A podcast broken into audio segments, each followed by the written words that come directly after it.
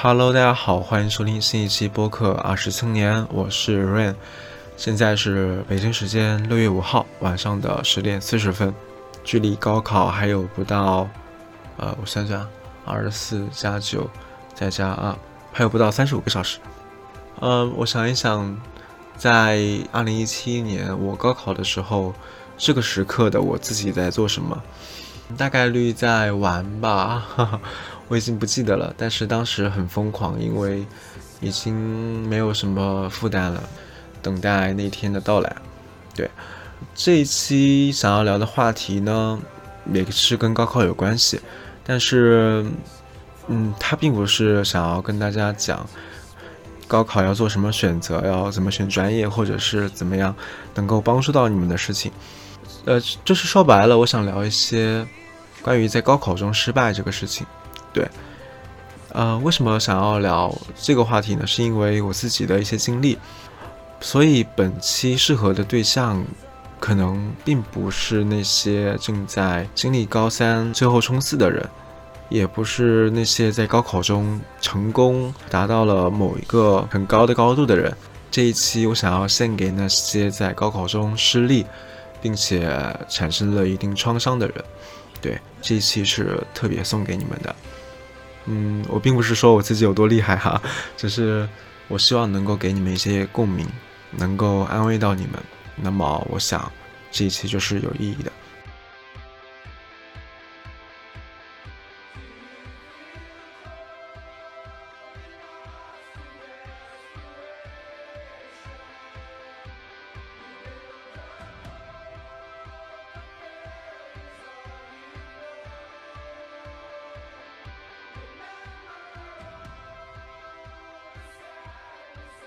首先，这一期最终有一个结论是想要分享给大家的，那就是高考这个事情，它并不能够定义你，它只是你人生的一部分。因为高考，大多数人都是在十八岁时候做的一件事情，好与不好，它都不能够定义你一生的成功与失败，它永远只是你人生的一部分。然后就开始介绍我自己的高考经历吧。我是二零一七年的高考生，那一年，我想一想，有什么记忆事件吗？好像也没有，但我隐约记得有一首歌叫做《七月上》，我室友特别喜欢听，每到大概十一点钟，呃，写完作业，哦，也不是作业，就是刷完题，然后上床睡觉的时候，他看到我上床了，他也会跟着上他自己的谱，然后放这首《七月上》。所以高考的记忆大概就停留在了那个时刻，每一天都会到十一点多，可能有时候觉得不够满意，就到了十二点或者是一点，第二天就要六点半起床。嗯，现在回想起来也挺不可思议的，因为原来那个时候的年轻可以做很多的事情，可以熬那么久的夜。那个时候我经常把我的桌子铺得满满的。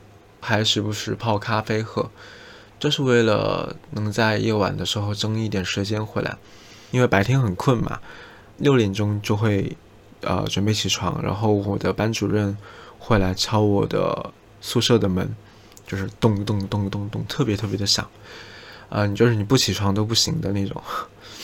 如果你晚上早点睡的话，又很痛苦，因为别人都在学，对。啊，当然，这都是我的一些碎片记忆嘛。我接下来要讲的是我人生当中一些比较艰难的回忆吧。首先，嗯，要交代的是，我的高考是被很多人期望的。这个期望，无论是来自家里，还是来自于学校，还是来自于老师，还有我自己，都是很高的。就我觉得。我付出的东西值得一个更好的回报，家人付出的也是这样一个道理。毕竟花了很多钱在高中的时候，所以尤其是在年长的长辈眼里，我应该考得更好，然后之后进一个不错的单位，赚更多钱来报答爸妈。如果没有的话，我的人生会嗯比较艰难。就是这样的一个看法，很简单，也很普遍。嗯，然后这是第一个被期望，第二个是被嘲笑。我周围的人都觉得我很笨吧，我周围的人都觉得我是一个不聪明的人，就他们都觉得我犯过很多错，平时考的分数也不高，你以后混的一定不会很好。然后说了很多伤人的话，其中有一个人他说。一个考四百多分的人跟我聊什么梦想、活久见，嗯，让我觉得很受伤。还有一个人，他是这样说的：“他说，你在这个学校，你想要考好一点的大学，简直是痴人说梦。”就是一些这样的伤人的话，让我觉得很难过。然后我当时把这些事情跟我的亲人讲。嗯，我是希望得到一些安慰的，但是我的我的亲人就说，正是因为这样，所以你要奋发图强啊！正是因为这样，你要证明你自己啊！你不能被他们这些话打倒啊！你要去呃做得更好，大概一些这样的鼓励的话吧。嗯，我不知道为什么哈，我这个人对于这类鼓励的话是一点反应都没有的。我我对这种话很无感，反而会觉得很疲惫，这也是不聪明的一个体现吧。然后在不断的考试当中，一直突破不了自己的瓶颈，所以很受伤。在高考那一天，我们坐上了校车，然后去往了一个不错的高中，在那里考试。我印象很深刻，当时我们班的。生物课老师，呃，他在我们前往那个学校的路途中，在大巴里给我们唱歌。他是一个五十多岁的中年人，也有很多的，也有很多的江西口音，所以他唱起歌来很搞笑。我当时在想，嗯，这到底是一个好兆头还是一个坏兆头呢？我想着就觉得很好玩。然后到了考场里，我其实还挺开心的。就是我没有紧张的感觉，嗯，考完的那一刻我都有点懵，嗯，因为我觉得我的青春就这样画上一个逗号了，对，就是中学时光已经离我远去了，而高考的分数我知道也不会太理想，我的理综，我记得我到最后一刻还在怀疑我有没有填答题卡。就是一个这样的表现，让我自己很失望，很失望。出门的时候见到了我们的班主任，他在那个学校门口等我们。嗯，我们出来的时候，他就握着我的手说：“考的怎么样？”那种那个眼神，我到现在还记得。嗯，是一个充满希望的眼神。虽然说我不是那么的喜欢他，但是我回想起来，我觉得很感激。你人生当中有多少个人会满怀期望的看着你呢？但我觉得我让他失望了。后面在查分那一天，我一个人前往学校，坐着地铁，我一直没有查分，呃，因为我知道结局不会太好嘛。但是我觉得还是有必要的，我就一个人在地铁里用手机打开那个查分的网站。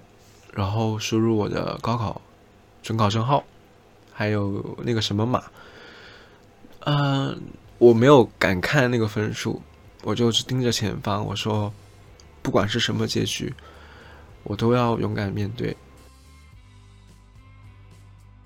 我不知道过了多久，我就看一眼手机，我是真的心碎了。要怎么描述当时的心情呢？我觉得很简单的一句话就是：情绪的尽头是沉默。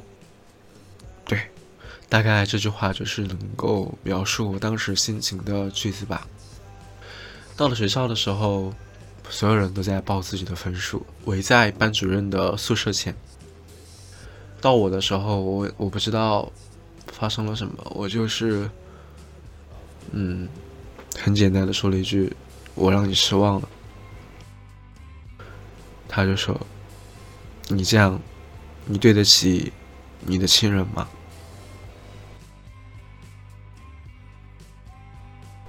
然后他还说：“平时让你们再努力一点，你们就是不听。”后面的话我不记得了，但是说的很难听。呃，我已经不记得我是怎么回家的了。那一天是我人生当中最痛苦的一天之一吧。当时我是真的不理解世界的运行规则。后来。我就安慰我自己，我说，至少我还能够上大学，这样就可以了。承受一些批评也没关系。真正让我觉得痛苦、痛苦再痛苦的事情是上了大学之后。呃，然后这里有一个想要说明的事情是，我脑海里一直有一句话，可以把它理解为是一个思想钢印。是我的小学老师说的，我很喜欢他。他说的这句话我记录了很多年。他说：“以后你们会去很多地方，你们会认识很多人。有一件事情你们一定要记住，就是你在什么地方，周围是什么样的人，那么你就是什么样的人。人以类聚，物以群分。”对这句话我记了很多年，所以。上了大学之后，我遇到了很多我不喜欢的人，然后我就开始怀疑是不是我自己不够好。我觉得只要我高考考得好一点，我就可以不不碰到他们了。只要我当时更努力一点，我就可以不必在这里了。大学碰到的人太糟糕了。嗯，怎么个糟糕法呢？班上有五十个人，大概有三十多个人是不愿意听课的。剩下的十几个人当中，即使把我算在内，也都是半听课半玩手机。他们的素质也都是很一般的，没有人愿意跟你聊书，没有人跟你聊电影。大多数人愿意跟你聊的是游戏，还有喝酒，还有赌博。所以那大学不比高中。轻松，因为我学校在我的家附近嘛，并不远，所以到了周六周日，我都会选择回家，不住在学校。而我的家里呢，又会有很多的争吵，父母之间也有各种各样的事情要处理，也有各种各样的话吵不完，等于我是一个无处可逃的状态。我也会想，要是我高考考到了别的地方就好了，我真的是这样想的。而且这个，而且这个想法，在那四年没有任何的改变。至于我为什么会选择回家，也是因为宿舍里有各种各样的麻烦。不是说我跟室友关系处不好，而是生活习惯太不一样了。他们可以半夜十二点半在宿舍里面打游戏、放 DJ，还有一个低音炮。这些事情不是我能够承受的，因为我说过我是一个高敏感人群，我不知道该怎么自处了。当时我总是跟朋友说我过得还好，但回头看我发现我过得一点都不好。社交里碰到的人，我回头看他们简直就是垃圾。我不是说我自己有多好，而是他们真的在我眼里就是垃圾。我很羡慕考上九八五二幺幺的人。如果你问当时的我，我会说，我愿意拿一切和他们换。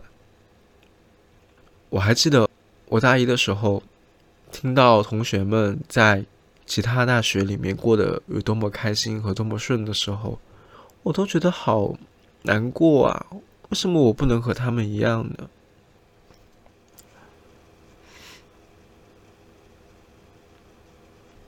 也就正是因为在这些。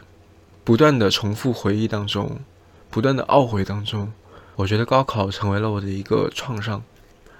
我每一次和同学聊起高考的这个事情的时候，我都觉得内心好像有一块很大很大的石头，它压着我喘不过气。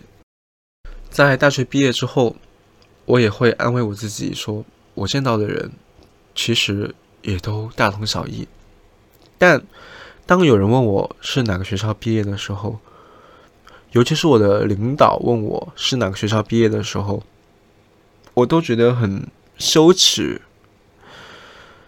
呃，尤其是在上海这个地方，很多人都是名校出身的，所以很多次在同事之间聚餐也好，还是饭局也好，吃饭的时候我都尽量不开口，我好害怕别人聊到关于高校这个话题。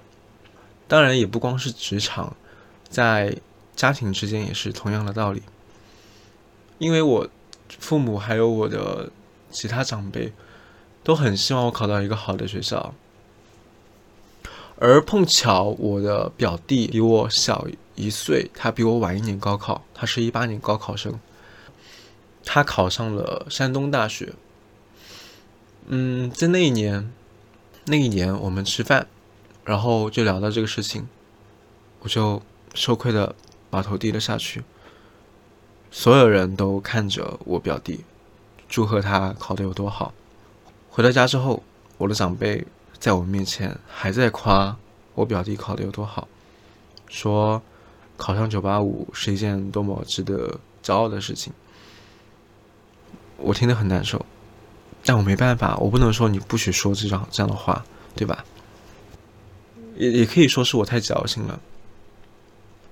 甚至有一次，我的长辈跟我弟，我弟比我小十岁，他跟我弟。讲高考的时候，他是这样讲的：“他说，作为我们家庭出身的人，如果你高考不考上个九八五二幺幺，那么你以后大概率就在底层了。”他说：“考上三本其实也没什么用，社会不会认可你。”我当时直接就我把我弟拉过来，然后说：“你别听他鬼扯。”然后我这个长辈他就发毛了，大喊说：“你要学好啊！”你要知道该跟谁在一块儿，你不要和不三不四的人在一起。我就回头顶了一句，顶了什么我不记得了。然后他说：“人家考什么学校，你考什么学校，你对得起谁啊？”我当时直接崩溃了，我就在那里哭。然后他就说：“哭是无能的表现，你就是个没用的人。”时隔多年，我依然觉得。这句话能够刺痛到我。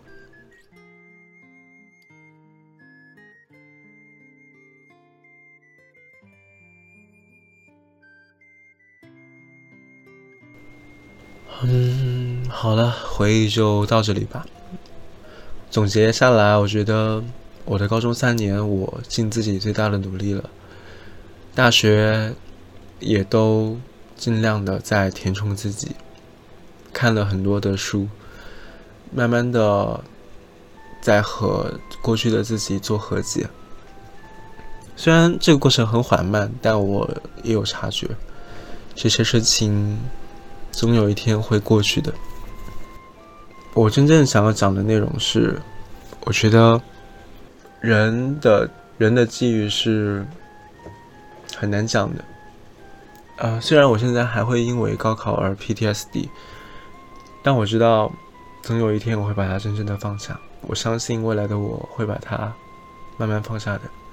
原因在于，我见到了很多的人，我见识到了很多优秀的伙伴，还有老师，他们跟我讲了很多的道理。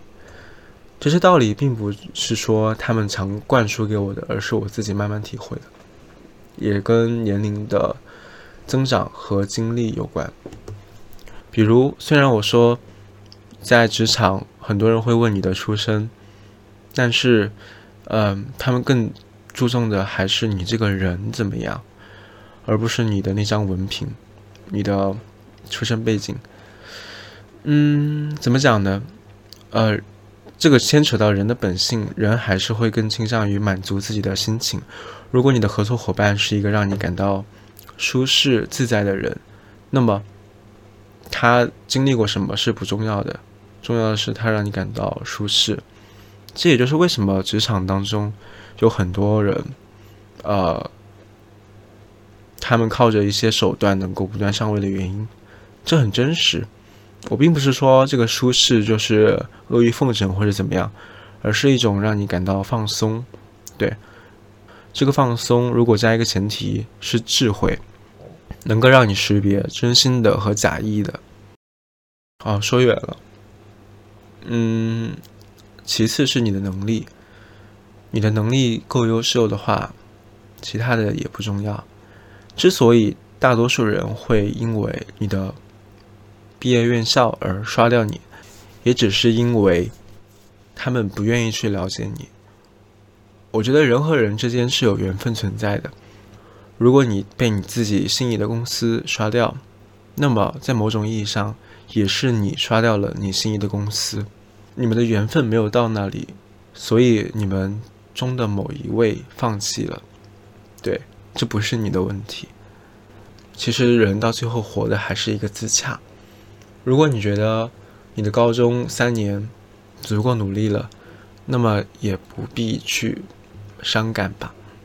我当时高二的时候就认识到我的智力是有限的，我已经尽我最大的努力了，虽然也会被别人说不够努力，但我觉得也没所谓，因为我自己是自洽的。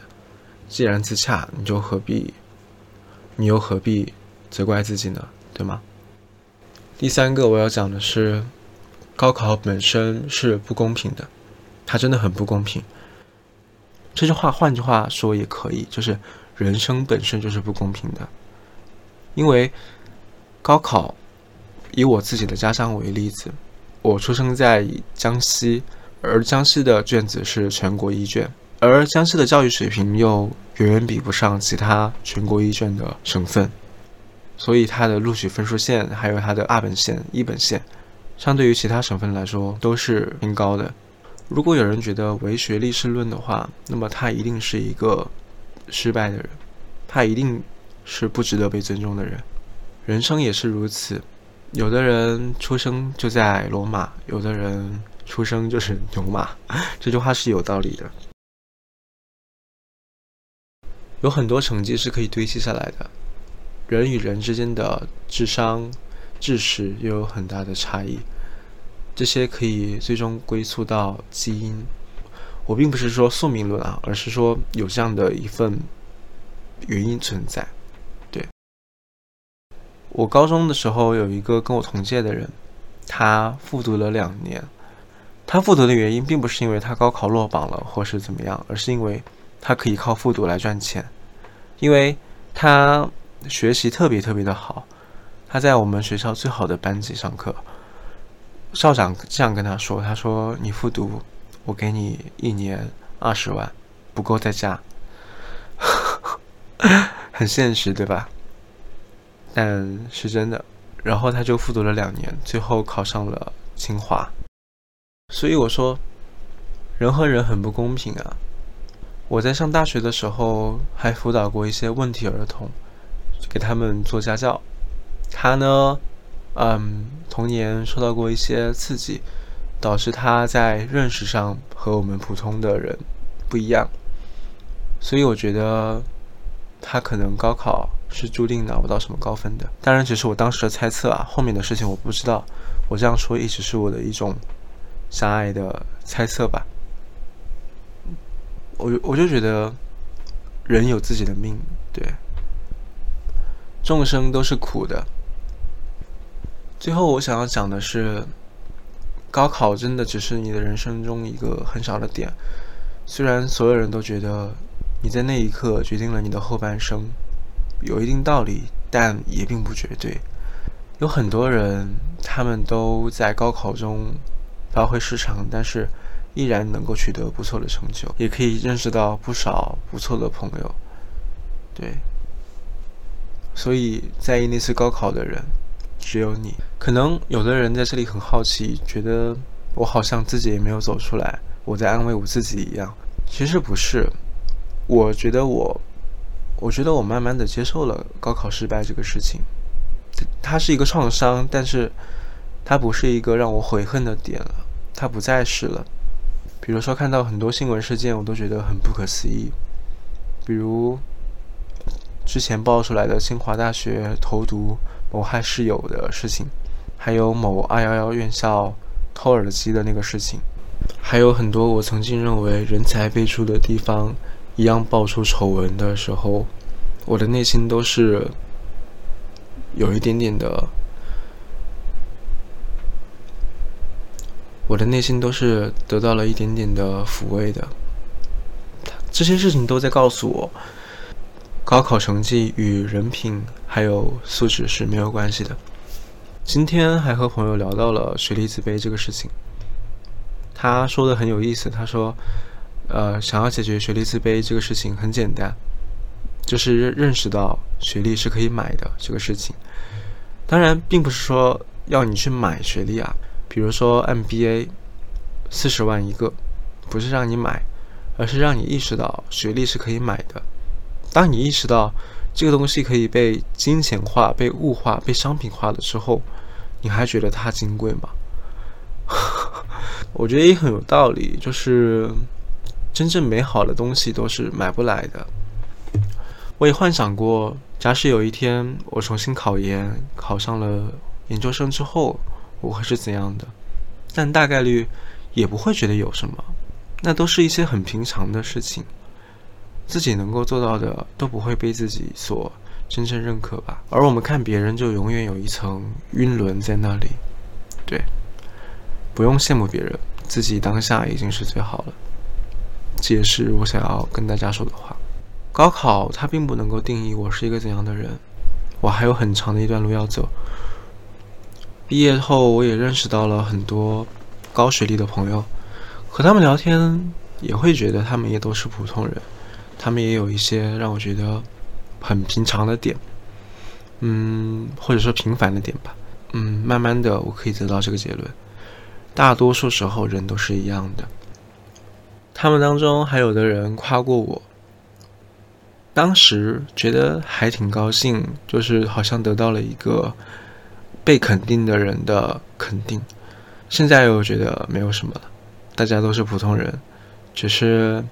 他不过暂时走在了我的前面而已。嗯，对，大概以上就是本期想要分享的内容。如果你喜欢这期节目，可以在小宇宙 APP 中搜索“二十青年”找到我。我们下期再见，拜拜。